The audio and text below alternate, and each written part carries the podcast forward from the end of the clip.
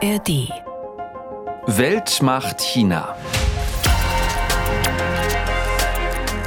新征程呢，我说作为我本人，是吧？ Das ist Xu Dongyu. Er ist seit knapp vier Jahren Chef der FAO. Das ist die Ernährungs- und Landwirtschaftsorganisation der Vereinten Nationen. Xu gibt hier in einem YouTube-Kanal der UN ein Interview über die Landwirtschaft der Zukunft. Xu ist hochrangiges Mitglied der Kommunistischen Partei Chinas und der saß früher in der chinesischen Regierung, wobei das auf seinem UN-Posten bei der FAO eigentlich keine Rolle spielt, beziehungsweise sollte das keine Rolle spielen. Ich glaube, er hat nichts entschieden, was nicht mit seinem Heimatland abgestimmt war. Und so manches ist dann auch dort im Agrarministerium entwickelt worden in China. Julia Klöckner ist das, früher als Bundeslandwirtschaftsministerin zuständig für die FAO. Heute ist sie eine der schärfsten Kritikerinnen von Generaldirektor Xu. Auch Expertinnen und Experten aus der Wissenschaft befassen sich mit Chinas Einfluss auf UN-Organisationen. Vor allem dort versuche Chinas Führung, die internationale Ordnung in Frage zu stellen. Und die Kritik an der Staats- und Parteiführung in Beijing ist deutlich. The UN is in Beijing's eyes the ultimate forum where the global order is going to be contested. Das heißt nicht, dass im Menschenrechtsrat alles sozusagen nach dem Gusto Chinas abläuft. Aber es ist eigentlich fast unmöglich, eine Resolution, eine China-kritische Resolution äh, durchzubekommen. Wir sprechen heute bei Weltmacht China darüber, wie Chinas Staats- und Parteiführung ihren Einfluss bei den Vereinten Nationen ausbaut und nutzt, um eigene Interessen durchzusetzen.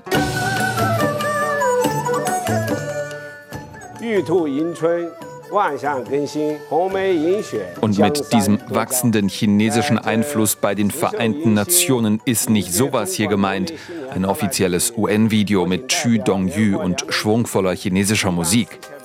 Hier ist Weltmacht China, der China-Podcast der ARD. Danke, dass ihr uns heute wieder gefunden habt in der ARD-Audiothek. Ich bin Steffen Wurzel. Bei mir ist Anne Meyer-Fünfinger aus dem Rechercheteam des Bayerischen Rundfunks BR im ARD Hauptstadtstudio. Hallo Anne. Hallo, ich grüße dich. Wir sprechen über nichts Geringeres als Chinas Griff nach weltweitem Einfluss und das hat mit der FAO zu tun. Drei Buchstaben, erklär uns die mal. Genau, FAO, das steht für Food and Agriculture Organization of the United Nations. Komplizierter Name. Übersetzt heißt das so viel wie, das ist die Welternährungs- und Landwirtschaftsorganisation der Vereinten Nationen. Das ist eine der größten Sonderorganisationen der Vereinten Nationen und sie hat ihren Sitz in Rom. Wie kamt ihr drauf, euch mit dieser FAO zu beschäftigen und was hat das mit China zu tun? Also uns hat vor einigen Monaten jemand kontaktiert aus dem Ausland, eine Person, die bei der FAO arbeitet. Um diese Person zu schützen, nenne ich hier keinen Namen und es soll auch offen bleiben, ob sich um einen Mann oder eine Frau handelt. Also wir sprechen deswegen in der Folge einfach von einer Person oder der Quelle. Und diese Person, die hat uns erzählt, dass aus ihrer Sicht einiges ziemlich schief läuft bei der FAO, seitdem eben der Chinese Xu Dongyu dort Chef ist. Seit 2019 ist das so. Was diese Quelle euch genau gesagt hat, also was die Vorwürfe sind, das ist hochspannend. Da gehen wir gleich drauf genauer ein. Lass uns erst noch mal kurz erklären, was macht die FAO?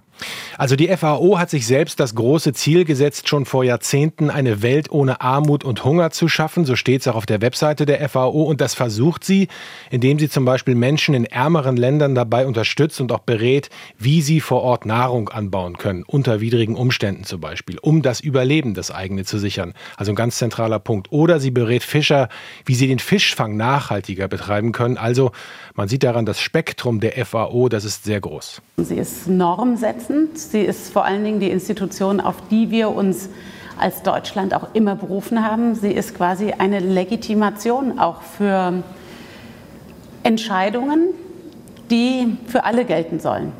Zum Beispiel das Menschenrecht auf Nahrung oder wenn es um Lebensmittelsicherheit geht oder die Frage nach Landrechten.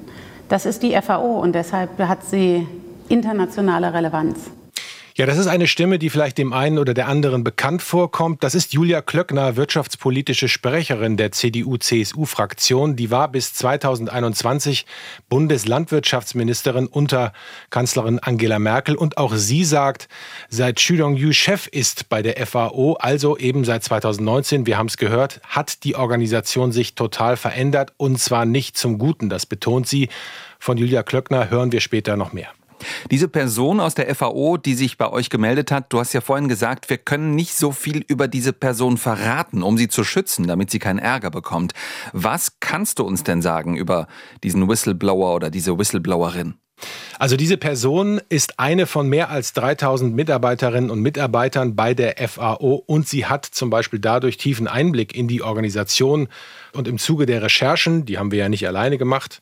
Sondern, also da jetzt Ehre, wem Ehre gebührt. Wer Ehre, war alles dabei im Team? Absolut. Da waren dabei also der BR, ähm, dann war dabei der MDR, der SWR und natürlich auch der RBB. Und zusammen haben wir dann auch Unterlagen, die wir bekommen haben, FAO-Kennern gezeigt, haben die Sachen bewerten lassen.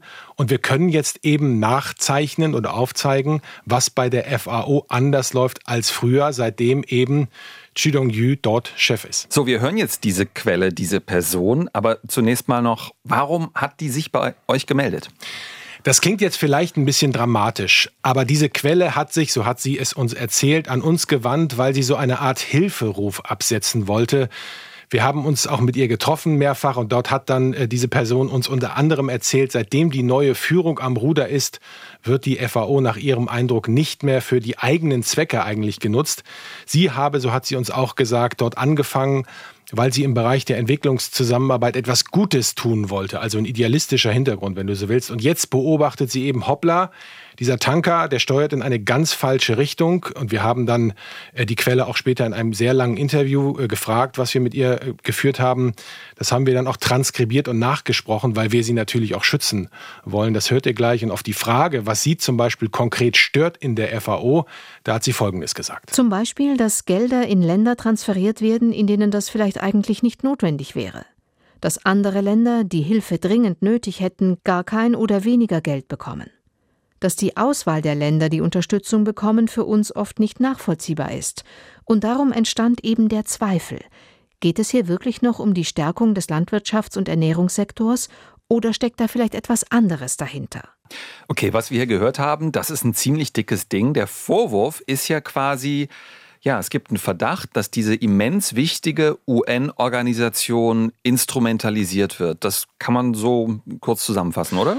Ganz genau, das kann man so sagen. Und ähm, dazu passen zum Beispiel auch die Beobachtungen von Julia Klöckner. Sie hat uns, als wir sie hier in Berlin zum Interview getroffen haben, dann nicht einfach nur ihre Sicht der Dinge in Sachen FAO unter chinesischer Führung eben dargelegt und erläutert, sondern sie hat sich den Eindruck hatte ich zumindest, sich ziemlich den Frust von der Seele geredet. Eben aus ihrer Zeit, als sie für die Bundesregierung unter Angela Merkel maßgeblich zuständig war für die FAO. Dafür ist nämlich das Bundeslandwirtschaftsministerium in der Bundesregierung federführend zuständig. Wir haben gesehen, dass äh, Herr Schü am liebsten trilaterale Projekte im Blick hatte. Also China, FAO und ein drittes Land. Also das, äh, die Strategie ist dann klar. Ähm, ich glaube, er hat nichts entschieden, was nicht mit seinem Heimatland abgestimmt war. Und so manches ist dann auch dort im Agrarministerium entwickelt worden in China. Selbstredend ist das so, dass China einen Plan hat. Julia Klöckner war Bundeslandwirtschaftsministerin. Ihr Nachfolger jetzt im Amt, der heißt Cem Özdemir von den Grünen. Was sagt der denn dazu? Das wüssten wir auch gerne. Wir haben natürlich ähm, Özdemir angefragt. Wir haben ihn um ein Interview gebeten und leider mehrere Absagen uns eingehandelt, weil wir nicht nur einmal gefragt haben. Wir hatten sowieso den Eindruck, ähm, dass dieses Thema bei der amtierenden Bundesregierung so ziemlich unter dem Radar läuft. Ähm, insofern ist Julia Klöckner für uns diejenige gewesen, die also aus eigener Erfahrung auch mitbekommen hat, wie sich die FAO entwickelt hat. Als auch Herr Chü gewählt wurde zum ersten Mal. Okay, Chü Dong-yu, was ist das für ein Mann? Also Xu Dongyu, bevor er zur FAO kam, war er im chinesischen Apparat unterwegs, hat dort Karriere gemacht. Er war zum Beispiel stellvertretender chinesischer Landwirtschaftsminister und Führungskader der Kommunistischen Partei Chinas. Und nicht nur deswegen war seine Wahl 2019 sehr, sehr umstritten. Und der Grund, warum wir beiden hier über ihn sprechen, das ist, dass seine turnusmäßige Wiederwahl ansteht, obwohl es eben große Kritik an seiner Amtsführung gibt von vielen Experten und Insidern, mit denen wir gesprochen haben, Julia Klöckner zum Beispiel, aber eben auch von unserer Quelle kommt Kritik. Lass uns mal auf die Einzelheiten schauen. Was steckt dahinter? Ihr seid ja seit März an der Geschichte dran. Ich habe so verstanden, ihr habt euch total viele Einzelprojekte angeschaut.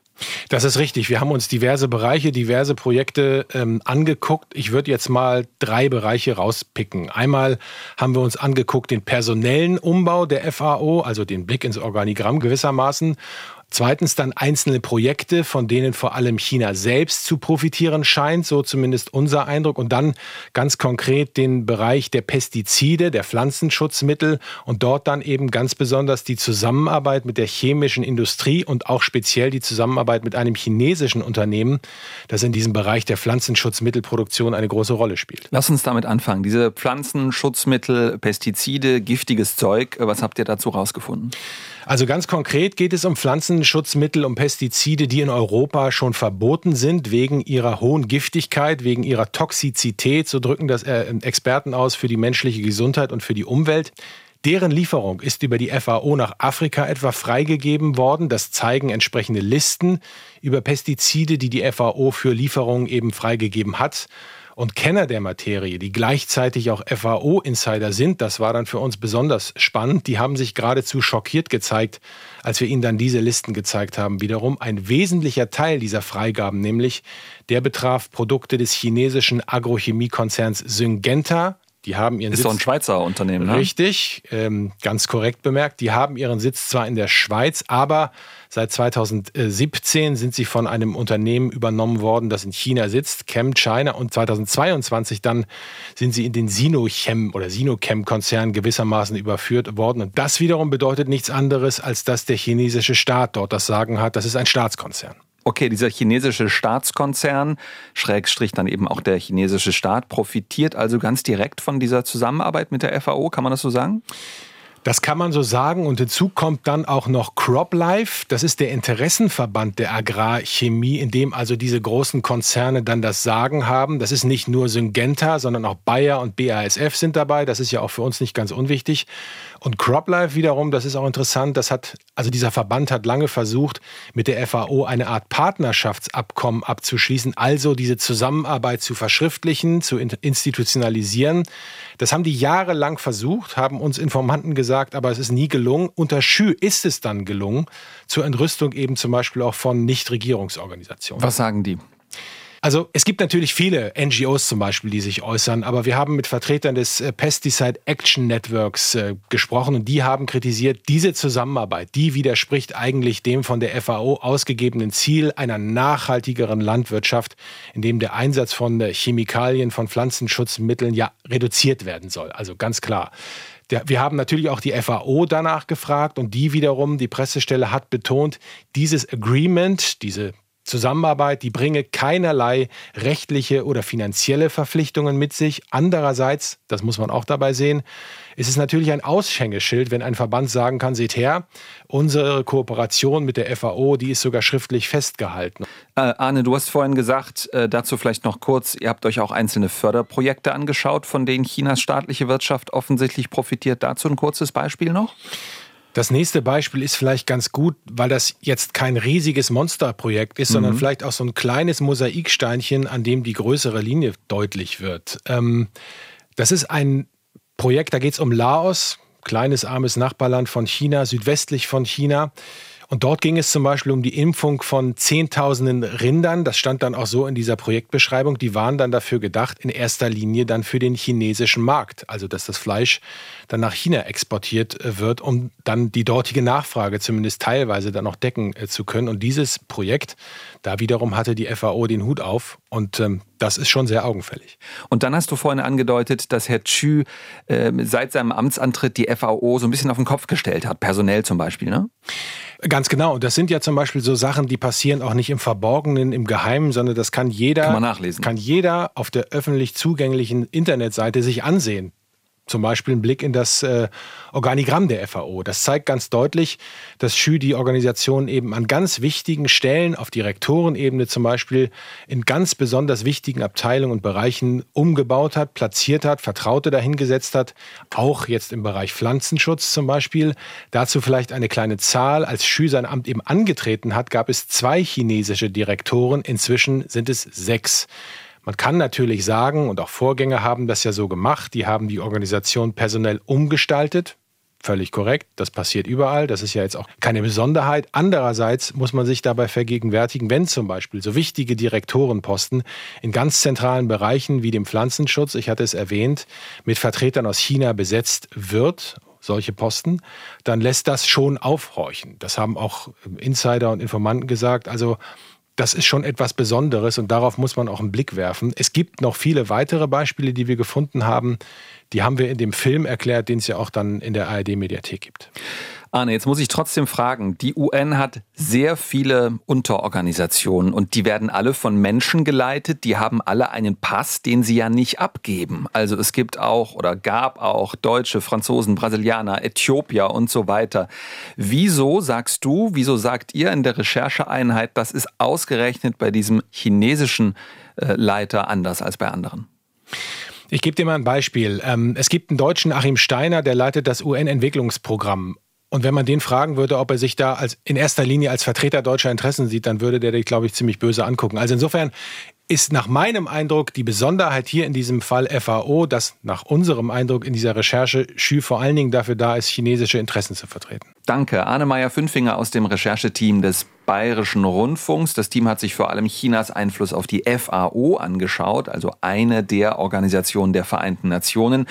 Und da lohnt sich natürlich jetzt auch auf die anderen Teile dieses weltweiten UN-Universums zu blicken. Und das machen wir mit Tina von Löhneisen aus dem Weltmacht-China-Team. Hallo Tina. Hallo Steffen.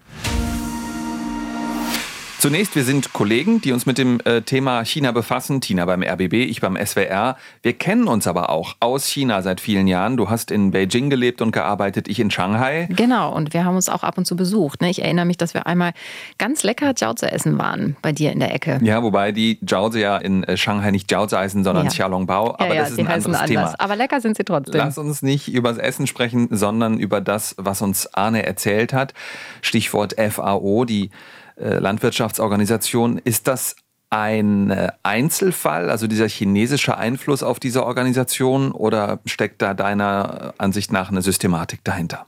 Ja, also ich würde schon sagen, da gibt es eine Systematik. Je mehr man sich mit dem Thema beschäftigt, desto klarer wird, Chinas Staatsführung nutzt die Vereinten Nationen und die Unterorganisation der UN wirklich systematisch eben, um Einfluss zu nehmen. Das ist so ein bisschen wie ein Rabbit Hole, also ein Kaninchenbau. Je tiefer man da reinschaut, desto mehr Verästelung erkennt man eigentlich. Hi, Helena, it's Tina. I'm in front of the door. Okay, um, let me see if I can. Und um da einen besseren Durchblick zu bekommen in dieser Frage, also wie verhält sich China in der Organisation der Vereinten Nationen, habe ich mich mit Helena Legada von Merix getroffen, nachdem ich trotz kaputter Klingel bei ihr ins Büro gekommen bin. Merix, das ist ein Think Tank mit Sitz in Berlin, 2013 gegründet und mit Schwerpunkt auf der gegenwartsbezogenen China-Forschung. Hi. Good to nice see you in person. Have you been to Merrick's before? No, not yet. Okay. Helena Legada ist selbst aus Spanien seit mehr als sechs Jahren bei Merrick's. Sie befasst sich vor allem mit Chinas Militär, aber eben auch mit Chinas Außenpolitik. The UN is in Beijing's eyes the ultimate forum where the global order is going to be contested. And when you look at China's coalition building efforts across the global south, Die Vereinten Nationen, sagt Helena Legada, seien in den Augen Beijings das Forum, in dem die Weltordnung ausgefochten werde. Das sehe man auch ganz deutlich an Chinas Bemühungen, Koalitionen mit Ländern des globalen Südens zu schließen, um so eben ein Gegengewicht zu bilden zu den westlichen Ländern und deren Einfluss zurückzudrängen. So formuliert Legada das. Beijing habe total gut verstanden, dass das von der chinesischen Führung ausgerufene Ziel, bis 2049 Weltmacht zu werden, nur funktionieren kann, wenn China diese Länder auf seine Seite zieht. Im Konkurrenzkampf mit den USA. Ah, okay, da ist er wieder, der Klassiker. Ne? Also das war ja auch schon häufig Thema hier bei Welt macht China im Podcast. Ganz viel von dem, äh, was in China außenpolitisch abgeht, ist nur zu verstehen über den Kontrast China-USA. Und das gilt dann also auch für all das, was mit den Vereinten Nationen zu tun hat. Ja, das ist das zentrale Ding, sagt Helena Legada. Also China ist in allem, was es in der Welt tut, eben auch in der UNO ultra fokussiert auf den geopolitischen Wettkampf mit den USA. Diese Konkurrenz zu den USA ist quasi die Brille, durch die China auf die Welt blickt, dem alles andere untergeordnet wird. Mach's bitte mal konkret. Was macht Chinas Führung bei den Vereinten Nationen genau, um die eigene Machtposition auszubauen? Da gibt es äh, verschiedene Ebenen, die eine Rolle spielen. Einmal diese Koalitionen, also Allianzen bilden, das, was Helena Legada gerade erzählt hat. Moment, aber das machen andere Staaten ja auch. Also die USA oder auch Deutschland wirbt für eigene Konzepte und Wertvorstellungen in anderen Staaten. Klar, wenn man danach fragt, darf China das?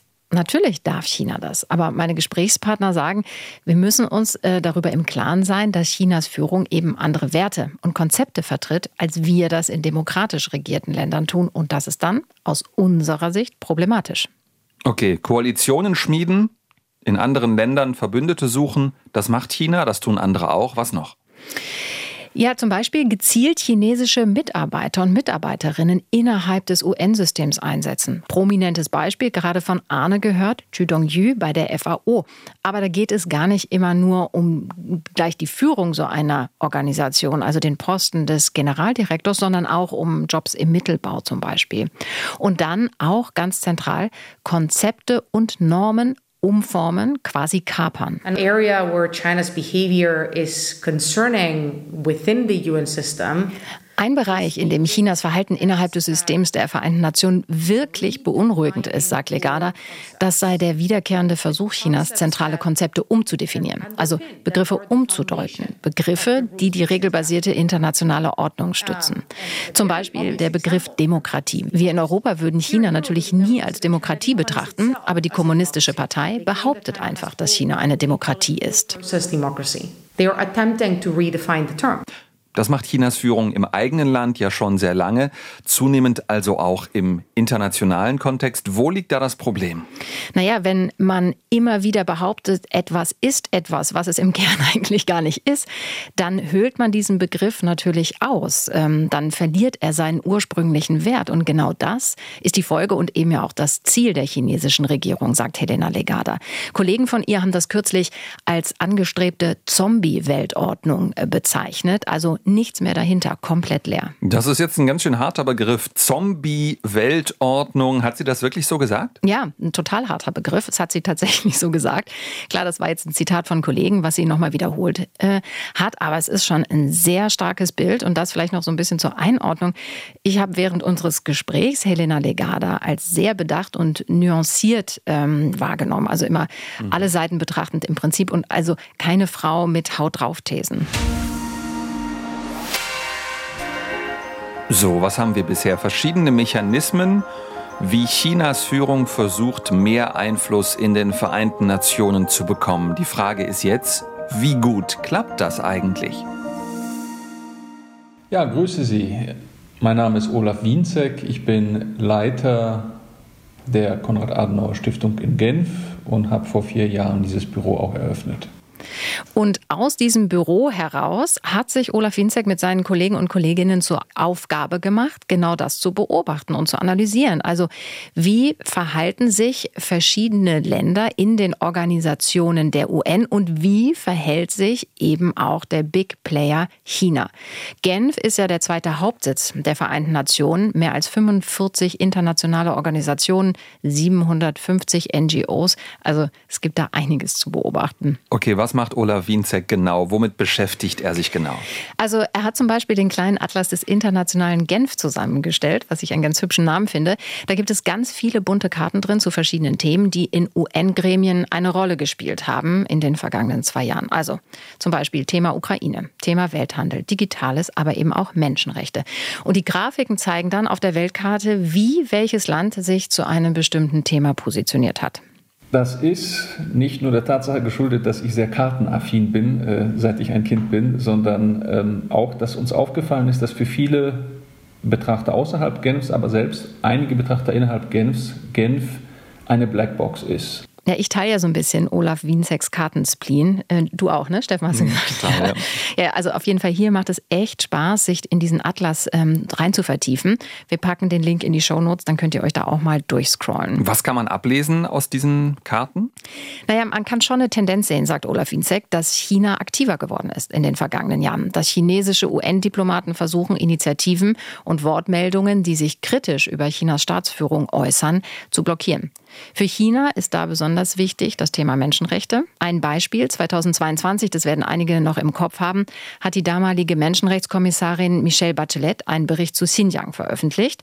Seit Jahren gibt es ja Vorwürfe und mittlerweile Belege, dass die chinesische Regierung in dieser Region die Grundrechte der Uiguren massiv verletzt. Und China hat im Vorfeld unglaublichen Druck gemacht, dass es erst gar nicht zu der Veröffentlichung dieses Berichtes kommt. Also da gibt es Stories von ganzen chinesischen Delegationen, die in Genf plötzlich in den Büros der Ländervertreter und Vertreterinnen standen und gesagt haben, ihr müsst verhindern, dass dieser Bericht erscheint. Also da wurde offenbar massiv, auch wirklich in Präsenz Druck gemacht von Seiten Chinas. Ähm, Aber der Bericht ist dann ja erschienen. Ganz genau. Es hat sozusagen nicht geklappt im Sinne Chinas, im Sinne der chinesischen Regierung muss man ja besser sagen. Der Bericht ist erschienen, aber damit ist die Geschichte noch nicht zu Ende. Dann gab es nämlich einen Antrag äh, von demokratischen Ländern, dass man doch bitte wenigstens über diesen Xinjiang-Bericht im Menschenrechtsrat sprechen möge. Und da hat China dann wieder Druck gemacht und war erfolgreich. Das heißt nicht, dass im Menschenrechtsrat alles sozusagen nach dem Gusto Chinas abläuft, aber es ist es ist eigentlich fast unmöglich, eine Resolution, eine China-kritische Resolution, ich spreche von einer Resolution, nicht von einem Statement von einer Gruppe von Mitgliedstaaten, äh, durchzubekommen. Wir hatten es gesehen, als äh, dann eine Reihe von Mitgliedstaaten vorgeschlagen hatten, diesen Bericht zumindest im Gremium zu diskutieren. Selbst das ist knapp gescheitert am Ende. Das zeigt, wie stark Chinas Einfluss ist, auch im, im, im Vergleich zu Russland zum Beispiel, was in diesen Organisationen ähm, doch erheblich an Einfluss verloren hat. China sucht sich also gleichgesinnte Länder. Sind das dann immer die ja, gleichen Staaten, die mit China abstimmen? Gibt es da feste Blöcke?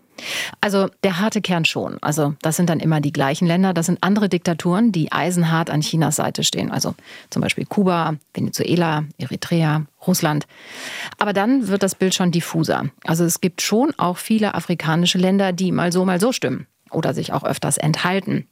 Und das ist ja auch vor dem Hintergrund interessant, dass man gerne sagt, China kauft sich diese Länder des globalen Südens durch Investitionen, macht sie abhängig und setzt sie so dann unter Druck. Also so einfach ist es in der Analyse von Olaf Winzek dann nicht. Ähm, diese vorhandene oder oft vorhandene wirtschaftliche Abhängigkeit ist nur ein Faktor von vielen. Aber es gibt ja nicht nur den Menschenrechtsrat der UN, Sitz in Genf, den haben wir jetzt einfach mal als Beispiel rausgepickt. Chinas Führung versucht ja auf noch ganz vielen anderen Wegen innerhalb der Vereinten Nationen Allianzen zu bilden, Unterstützergruppen zusammenzutrommeln. Wie funktioniert das? Ja, ein super interessantes Beispiel hat mir Helena Legada von Merix erzählt. Das ist die globale Entwicklungsinitiative. Chinas Staatschef Xi Jinping hat die vor eineinhalb Jahren ins Leben gerufen und es ist noch so ein bisschen vage, was sich genau dahinter verbirgt. Es geht um die Verringerung von Armut auf der Welt, um Nahrungsmittelsicherheit und so weiter. Aber genau eigentlich wie damals bei der sogenannten neuen Seidenstraße wird das erst nach und nach mit Inhalt gefüllt und bleibt am Anfang eben noch so ein bisschen abstrakt. Was es aber schon gibt, ist eine Unterstützergruppe, die nennt sich Gruppe der Freunde der globalen Entwicklungsinitiative. Also, also das ist spannend hölzern. Es gibt sozusagen noch nicht viele Details, aber Chinas Regierung kann schon eine Menge Staaten präsentieren, die sagen, jawohl, wir machen mit. Ja, genau. Und also eine Menge Staaten ist richtig. 66 Länder sind in dieser Gruppe. Und was da auch noch interessant ist, die treffen sich eben unter dem Label der UN. Auf dem Auftaktmeeting hat der UN-Generalsekretär Antonio Guterres gesprochen.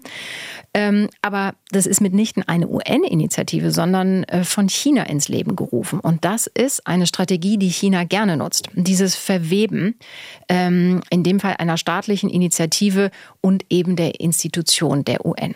Das ist im Grunde das, was äh, Arne uns vorhin auch am Beispiel der FAO genannt hat. Ganz genau. Also die Initiative dadurch zu legitimieren. Und das passt genau zu der Geschichte von Chu Dong-hu. Ich habe mal geschaut, welche UN-Organisationen es noch gibt und welche davon von Chinesen, Chinesinnen in der Vergangenheit geleitet wurden. Da ist diese ITU ein Beispiel, wurde vor 2000, wurde von 2015 bis 2022 von einem Chinesen geleitet. Die ITU, das ist ein, eine Organisation, die kennt man auch unter dem Namen Internationale Fernmeldeunion. Okay, kennt kaum jemand, ist aber enorm einflussreich und wichtig, ne? Genau, weil in solchen ähm, Institutionen, also da geht es ja um Funknetze, digitale Übertragungstechnik und so weiter, werden natürlich auch Standards gesetzt. Und wenn man so eine Organisation leitet und viele Mitarbeiter darin hat, kann man darauf natürlich Einfluss nehmen.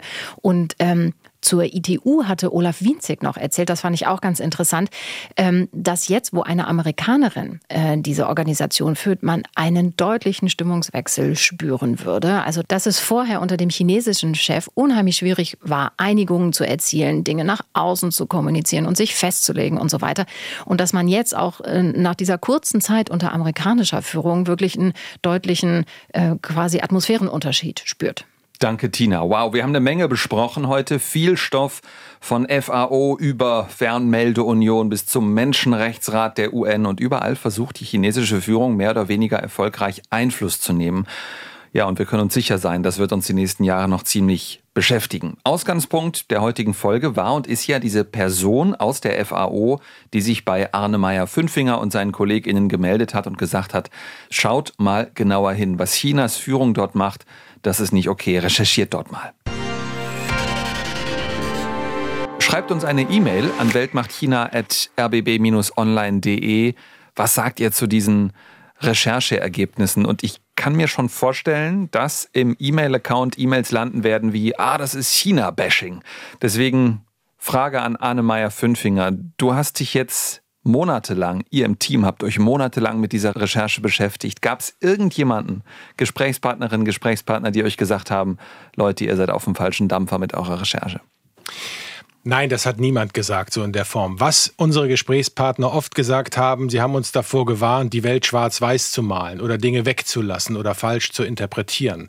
Aber der Tenor war immer derselbe, nämlich China nutzt internationale Organisationen, um Einfluss zu nehmen auf die Weltordnung, um ein Vakuum vielleicht auch auszufüllen, was die Weltmächte und die Ordnung der Weltmächte angeht. Und das, dieser Tenor, der war immer der gleiche.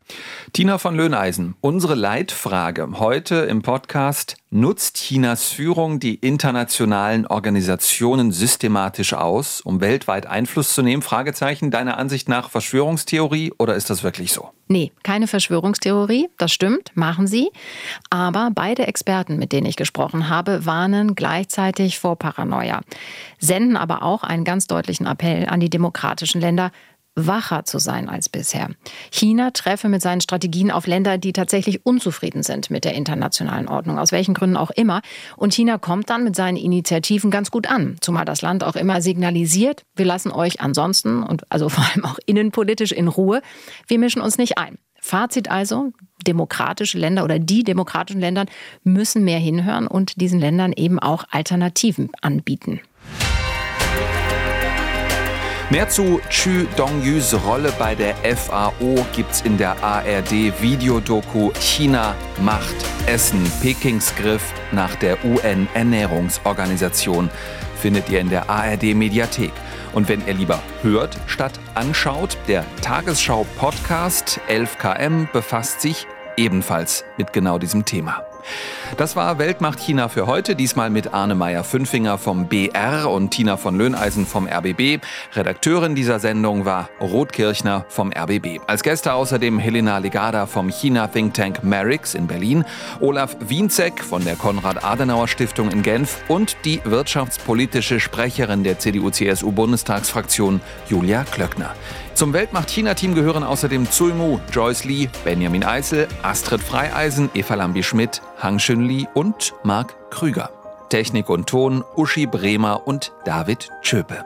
Tschüss und bis bald. Ich heiße Steffen Wurzel.